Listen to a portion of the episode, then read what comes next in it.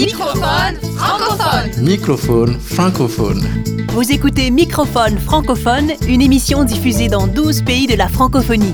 Microphone francophone est écrit, composé et créé par Martin Ferron. Au micro, Erika Leclerc-Marceau et Martin Ferron. Le fil rouge de ce numéro, l'heure de changer par la culture et le sens.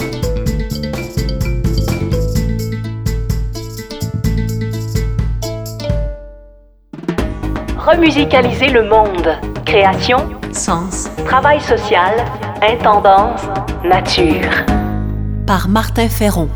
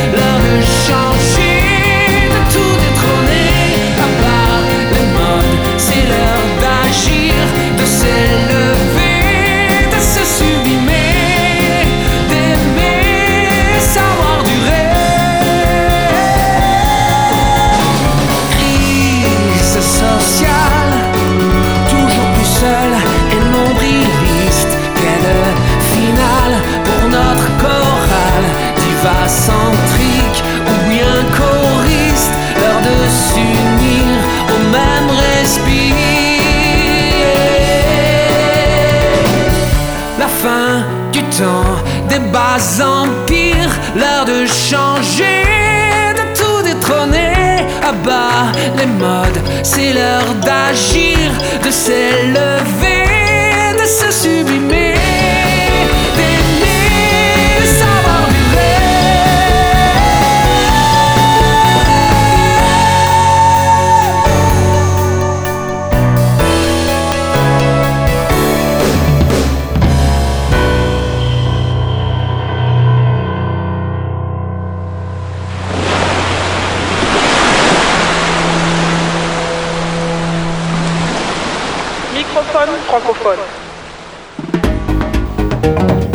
Peu de gens en parlent.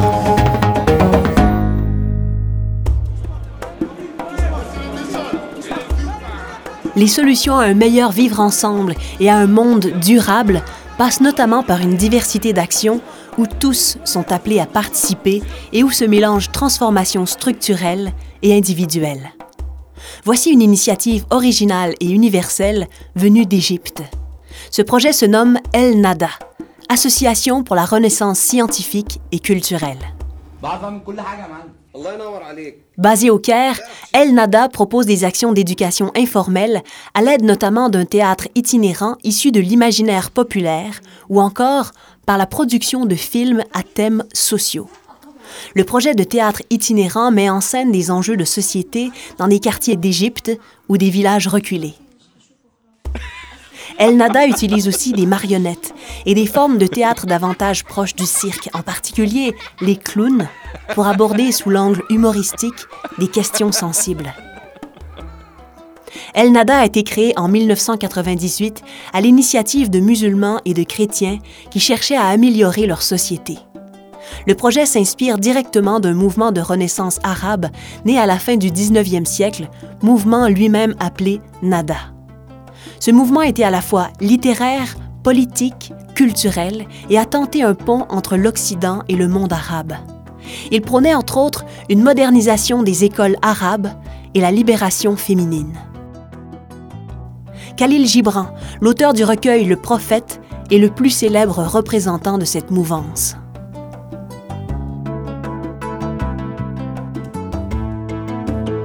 Favoriser théâtre, citoyenneté, désaliénation et monde meilleur.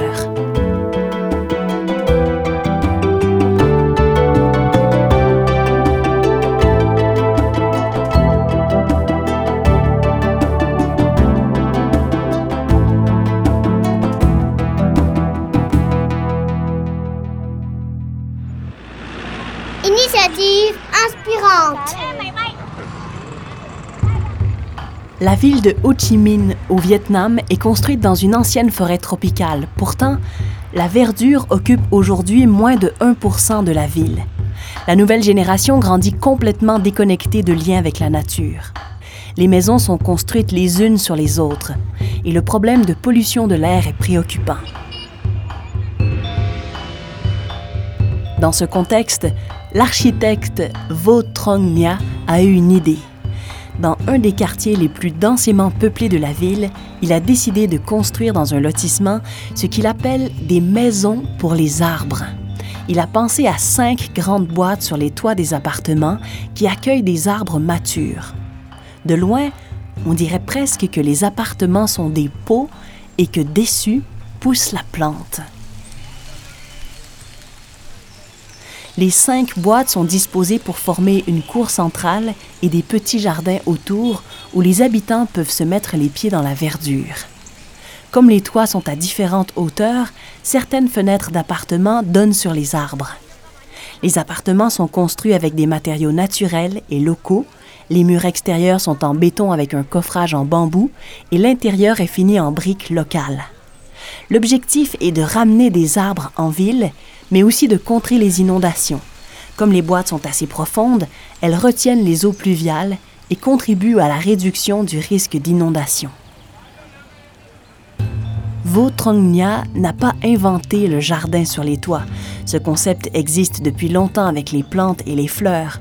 Ce qu'il propose, c'est une véritable cohabitation arbre et humain.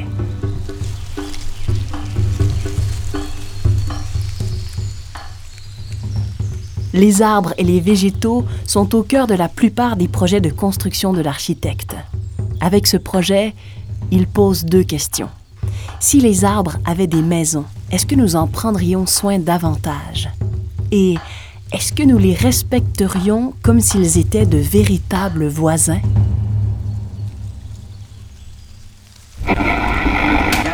Microphone francophone. L'heure de changer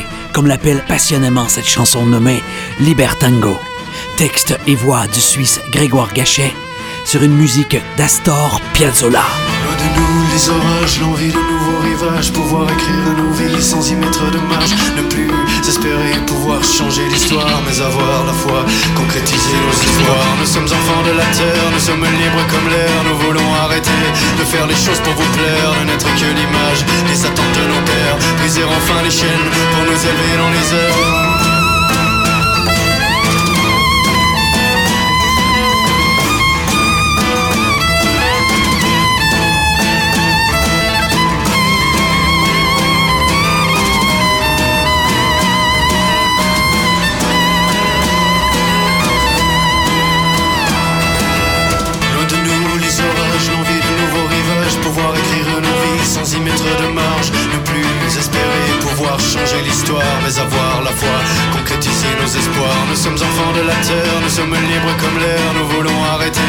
Faire les choses pour vous plaire, ne n'être que l'image des attentes de nos pères. Briser enfin les chaînes pour nous élever dans les airs.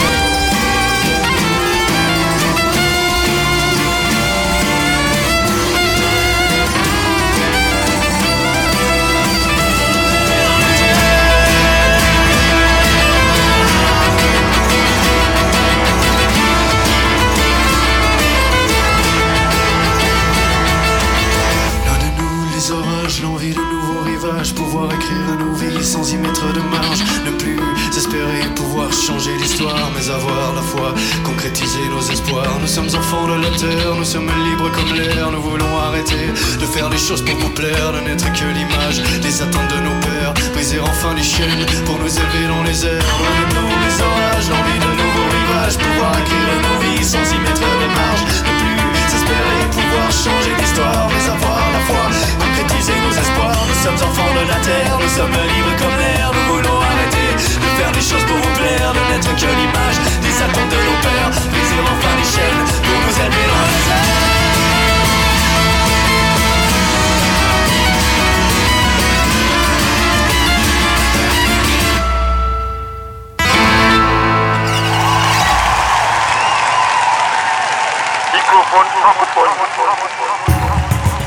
Culture de sens.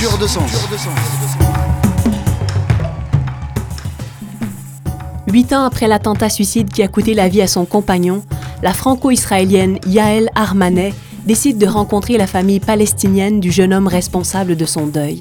Son livre nommé Haïfa Jenin après le silence montre la force du pardon, de la résilience et de la créativité culturelle ou sociale comme outil de développement.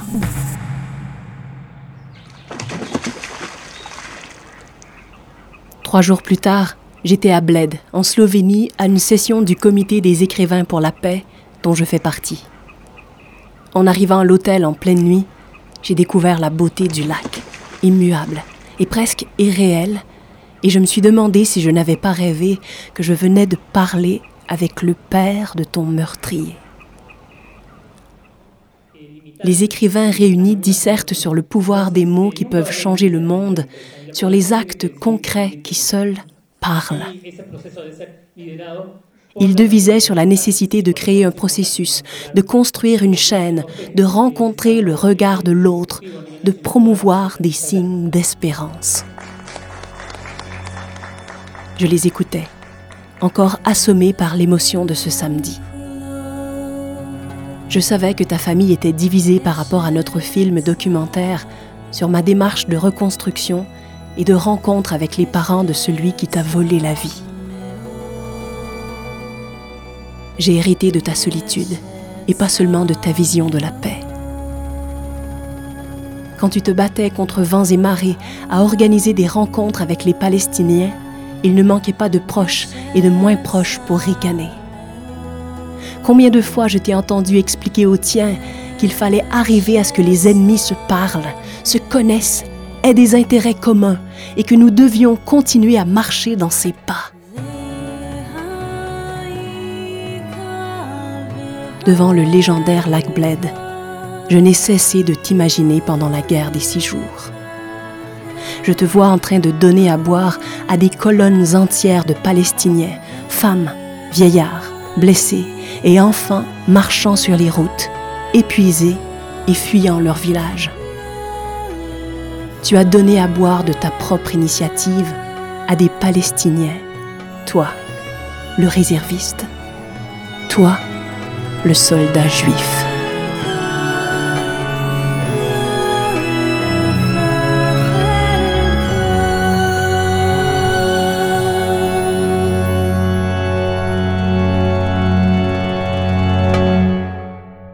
C'était Microphone francophone, une émission écrite, composée et créée par Martin Ferron.